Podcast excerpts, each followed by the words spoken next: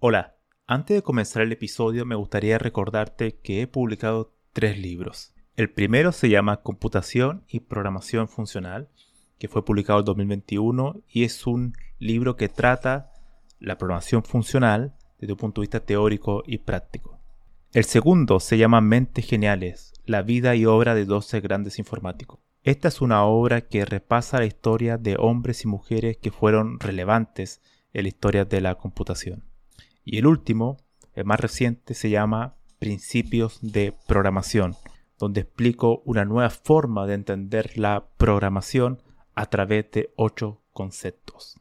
Todos estos libros se pueden encontrar en librerías en España o en Amazon y también en Latinoamérica se puede encontrar a través de Mercado Libre y Busca Libre. Para más detalles pueden visitar mi sitio web camilochacón.com. He estado desaparecido hace un tiempo porque, bueno, he intentado hacer otras cuestiones aparte del podcast. Una de ellas es el newsletter diario, donde subo cada día reflexiones, comentarios, recomendaciones sobre informática, sobre programación, pero también intentando añadir otras cuestiones, por ejemplo, recomendaciones de literatura o, o otros textos que yo considero que pueden ser interesantes. También he recuperado el canal de YouTube, que lo tenía hace mucho tiempo abandonado, donde hago también reflexiones, pero ya en formato audiovisual, que son por supuesto diferentes a, un escrito, eh, un poco más relajado, más, más breve. Y también subo ahí eh, vídeos de, libros, donde los voy ojeando y ese tipo de cuestiones, ¿no? que en formato video es mucho más interesante, yo creo. También estrené hace poco dos videos de Rush, o sea, programación en vivo. Directamente quería ponerme a prueba un poco. Y creo que también interesante ponerse a programar. Bueno, voy a aprender alguna cuestión y voy a apretar el botón grabar mi pantalla y vamos a ver qué tal, eh, qué pasa con eso, es decir, con qué me encuentro. Y con Rush hice ese experimento, ya hay dos eh, videos que son de una hora y media cada uno. Así que si alguien se quiere dar el tiempo de ver esas cuestiones, son bastante largas, bueno, quizás pueden ver mi, un poco la opinión que tengo sobre el lenguaje, que también lo voy a mencionar ahora en este episodio. Así como pueden escuchar, entonces he estado haciendo muchas cosas, aparte del podcast, que espero recuperar también, ya con este episodio, y mañana es lo más probable que tenga una entrevista con alguien que ya estuvo aquí, así que seguramente a, muchas personas le va volver a escucharlo y espero que sea una charla muy interesante, muy amena, al igual que fue la primera conversación que tuve con él, así que esperen esa entrevista porque de seguro les va a entusiasmar y van a aprender muchísimas cosas al igual que yo aprendí la vez anterior. Entonces, para este episodio me gustaría hablar sobre un poco los lenguajes de programación y en particular mi pequeña, eh, todavía frágil opinión sobre Rush y porque lo estaba ocupando, en realidad solamente lo he ocupado unas 3 horas, que ha sido la suma de los dos videos que tengo en YouTube. Pero creo que ya menos puedo tener una impresión o al menos preliminar sobre cómo es el lenguaje y también explicando algunas cuestiones sobre el lenguaje de, de programación, en particular las implementaciones. Esto yo lo comenté en un episodio anterior, pero me gustaría volver a repetirlo cuando uno dice que un lenguaje es interpretado o es un lenguaje de programación compilado, es un error. Es un error en el sentido de que el lenguaje está mm, aparte, es está separado de la implementación. Muchas veces las personas se sorprenden, pero por ejemplo Python, que es un lenguaje interpretado, como mucha gente le dice que es un lenguaje interpretado, en realidad hay versiones de Python que son compiladas, o hay versiones de Python que son que tienen just in time, o sea, un compilador JIT como PyPy, por ejemplo, que funcionan diferente y que no son interpretadas. Como también hay algunas versiones de C que son interpretadas, que son pocas, por supuesto, quizá no tienen tanta utilidad, pero también hay formas de crear código interpretado de C o de C++, que son lenguajes por excelencia compilados estáticos, este, tienen un compilado estático. Esto viene a cuento porque siempre está la disputa de cuál lenguaje es mejor. Por supuesto que no, que las comparaciones son, hoy en día, sobre todo con el hardware que ha avanzado tanto, que un lenguaje sea compilado no, nos, no podemos presuponer a priori que va a ser mejor que un interpretado. Por ejemplo, sería bastante eh, difícil defender la postura que un lenguaje compilado como C++ es mejor opción que Python para Machine Learning, por ejemplo. Si quiero hacer prototipos, si quiero hacer eh, gráficos, análisis de datos, cargar un fichero, em, dibujar un grafo, em, hacer todo este tipo de plots, ¿no? de, gráficos que hay en, todo lo que es el análisis de, de datos, de data science. Entonces sería bastante absurdo defender una postura de que C es una mejor opción para eso. Ahora, por supuesto que cuando uno quiere ya entrar en optimizaciones mucho más eh, rígidas, mucho más eh, que el, rendimiento sea la clave principal sobre lo que requiere nuestro sistema, ahí sí podemos entrar a investigar o poner sobre la mesa opciones que pueden entregarlo un mejor rendimiento, o sea, lenguajes que sean compilados. Pero la mayoría de los casos eh, eso uno no lo requiere. Otra cuestión también interesante, y ahora volviendo a Rush. Rush es como la versión de C, pero lo que debió haber sido C, pero esta vez mejorada. Ahora, por supuesto que estamos hablando de un lenguaje que surge prácticamente 50 años después de C. Entonces es obvio que aprendió mucho de los errores de lo que se hicieron en C. Una de las cosas que yo presentaba en ese video, en el primero, es algo muy simple. Por ejemplo, un código C que te da un error muy crítico con el compilador de GCC, que es cuando uno define un array, un arreglo de 10 elementos y trata de acceder a través de un ciclo, un for, un bucle mm, que va desde 0 hasta 10.000, por ejemplo. Y recordemos que el arreglo tiene 10 elementos. Entonces cuando quiere, cuando quiere entrar, el, eh, cuando llega la instrucción de acceder al, índice 10, porque asumamos que C parte en, 0, entonces de 0 a 9, cuando ya llega a 10 y a 11 y, va hasta 10.000, ocurre un cementation fall, que es un error de, cementación, hay una falla en la memoria, porque estamos tratando de acceder a un índice que no existe en ese, en ese espacio de memoria que no está reservado. Entonces, bueno, si uno ve el error que yo lo muestro en ese video, por supuesto que ese cementation fall no, no dice nada, no nos dice absolutamente nada, uno después lo entiende para medida a través de la prueba y error. Pero em, para un programador novato eso es bastante crítico. Por tanto, cuando yo hago el mismo ejemplo en Rush, me encuentro con varias cuestiones interesantes. Primero que es mucho más eh, seguro, mucho más estricto a la hora de, de, ese tipo de cuestiones. Hay muchos warnings que son muy inteligentes. Los mensajes de errores son muy inteligentes. Es decir, para ese mismo error te dice el array tiene 10 elementos y tú estás intentando acceder a un índice superior, por ejemplo.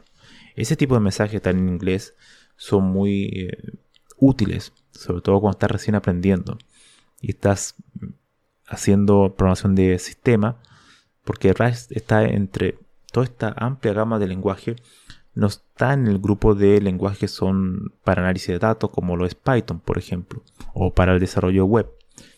En primera instancia, por supuesto que se puede hacer, deben haber framework de, eh, de backend para web, deben haber cuestiones, probablemente Machine Learning en RAS, probablemente también pero es un lenguaje que nace como primer objetivo para ser un lenguaje de sistema, para desarrollar sistemas. ¿Qué quiere decir esto? Que es un lenguaje que eh, busca tratar de construir software que esté lo más cercano al hardware. Es decir, sistemas operativos, lo que son los kernels, lo que son los drivers, lo que son servidores TCP/IP, protocolos, toda esa capa que está muy cercana al hardware, donde estamos manejando bytes, eh, estamos manejando todas eh, cuestiones que son eh, acceso a direcciones de memoria. Todo ese tipo de cuestiones, Rush es, al igual que C, una alternativa que después de usarlo me parece bastante buena. Por esto que los mensajes de error son muy buenos, mucho más seguros. Pero a su vez es esa seguridad eh, no está tan como yo pensaba anteriormente antes de usarlo, eh, oculta en una complejidad sintáctica. Yo creo que sí es verdad que hay algunas cuestiones de la sintaxis que pueden ser un poco confusas. Nunca eh, llega al nivel de lo que podría ser C++. ¿no? C++ es extremadamente complejo en la parte sintáctica. Solo es cosa de, para los que han programado C++, eh, recordar la metaprogramación o template programming. Es una locura en realidad C++.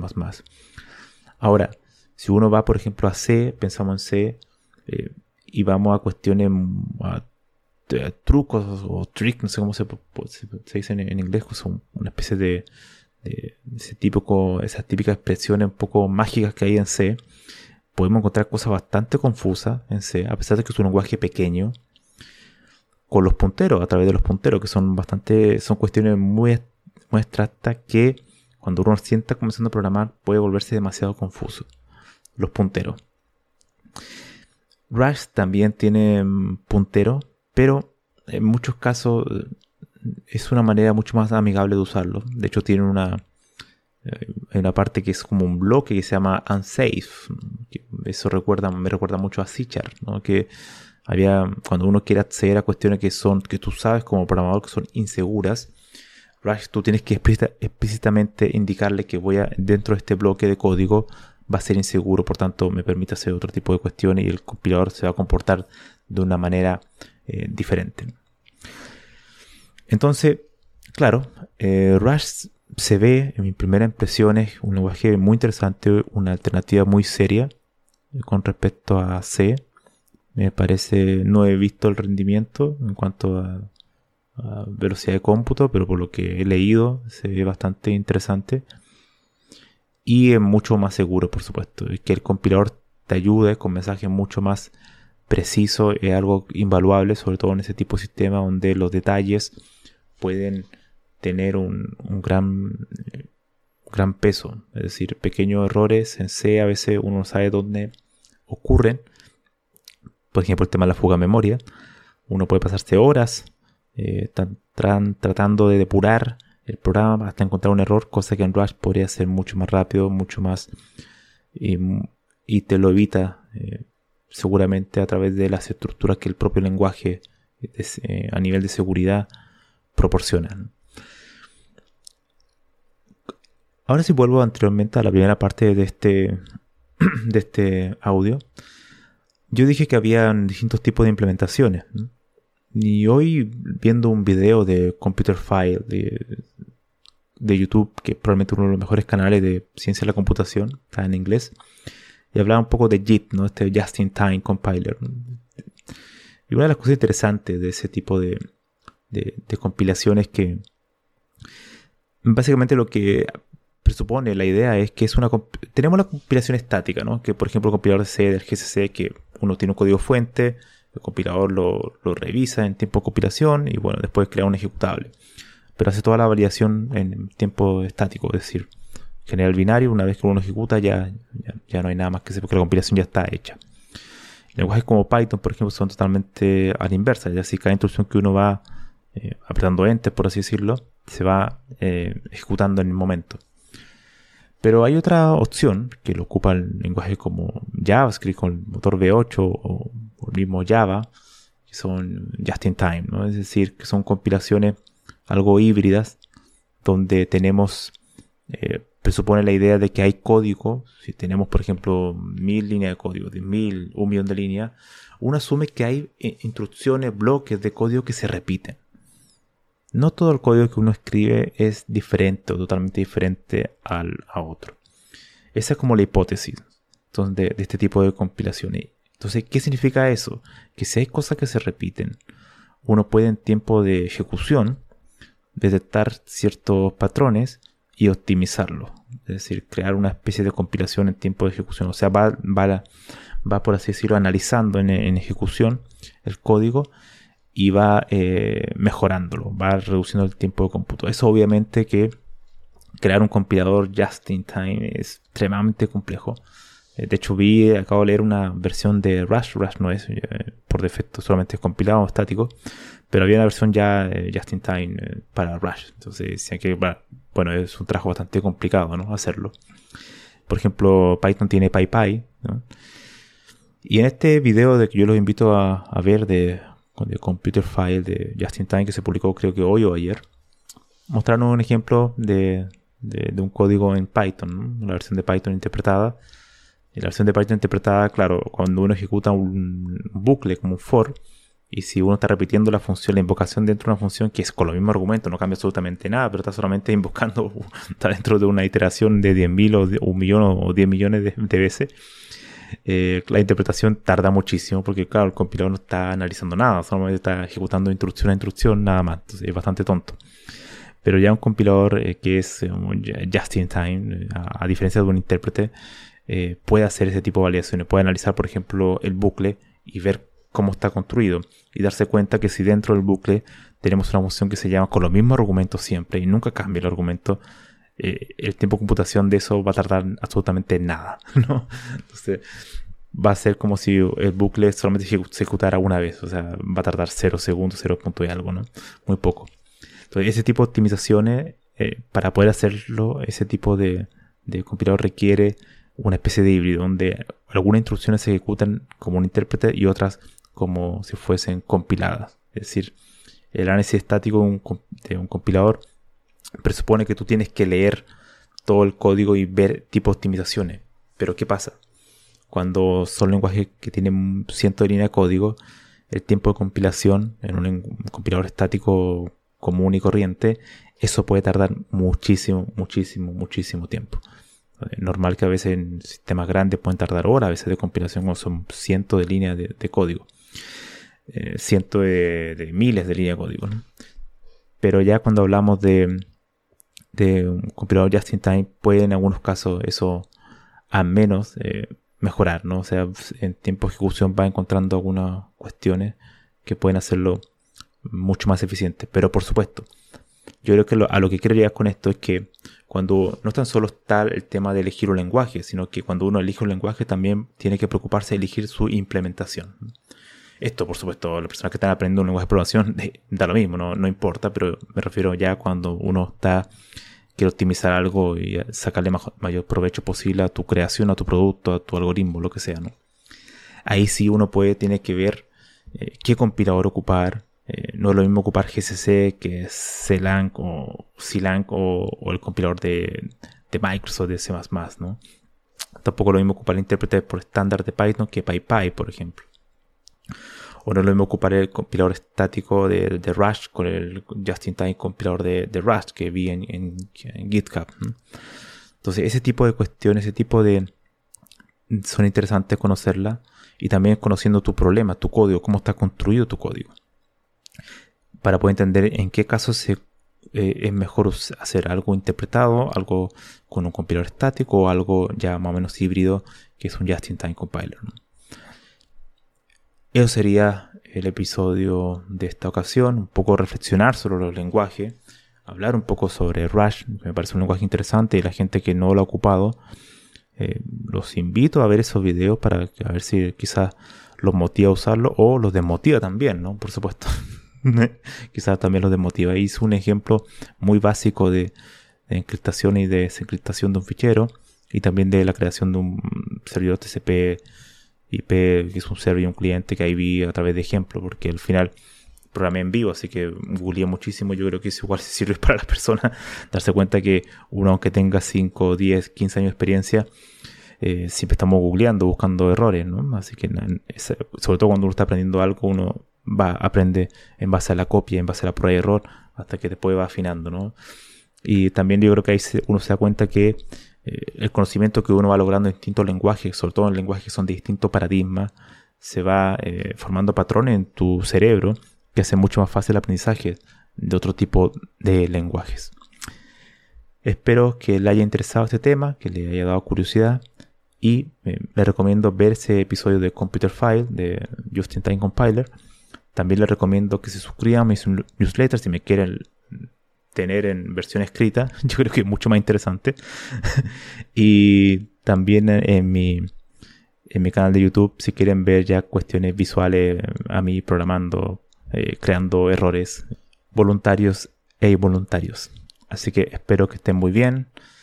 Nos vemos hasta mañana. Adiós.